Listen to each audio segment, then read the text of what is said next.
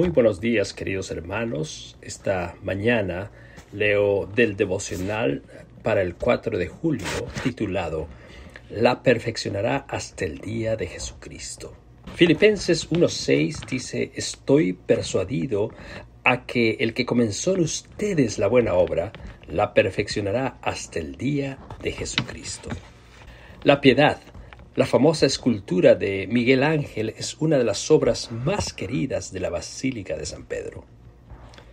Cuando el florentino completó esta maravillosa escultura, apenas tenía 24 años. Pero esta no es la única piedad hecha por el célebre escultor, pues también esculpió la piedad florentina. En esta el cuerpo de Jesús es sostenido por Nicodemo, que ha sido representado con el rostro del mismo artista. Miguel Ángel la comenzó a esculpir en 1547 y murió en 1575 sin haberla terminado. La pregunta de los expertos se hacía era, ¿por qué no pudo terminarla? Durante siglos, una de las hipótesis señalaba que Miguel Ángel ya era viejo y sus habilidades con el cincel y el martillo habían decaído. Ahora parece más plausible otra respuesta a la centenaria pregunta. De acuerdo con el artículo publicado en el diario argentino La Nación, el problema radicaba en que el bloque de mármol que había usado era defectuoso.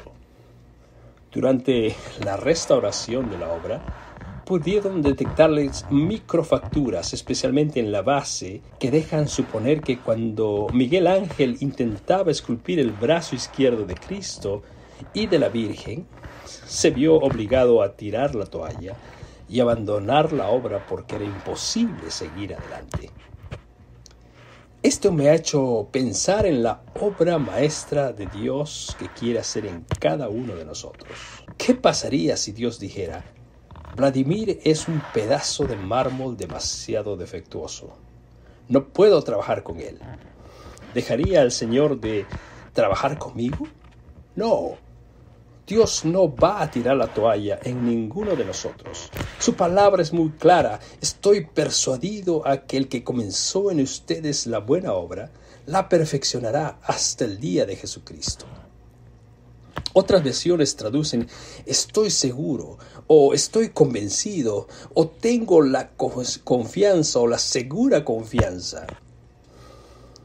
Quizás al darnos cuenta de nuestros defectos y al reflexionar en nuestras apariencias o aparatosas caídas, más de uno podría considerarse un caso perdido, pero Cristo seguirá cincelando nuestro carácter hasta que su obra en nosotros sea perfecta.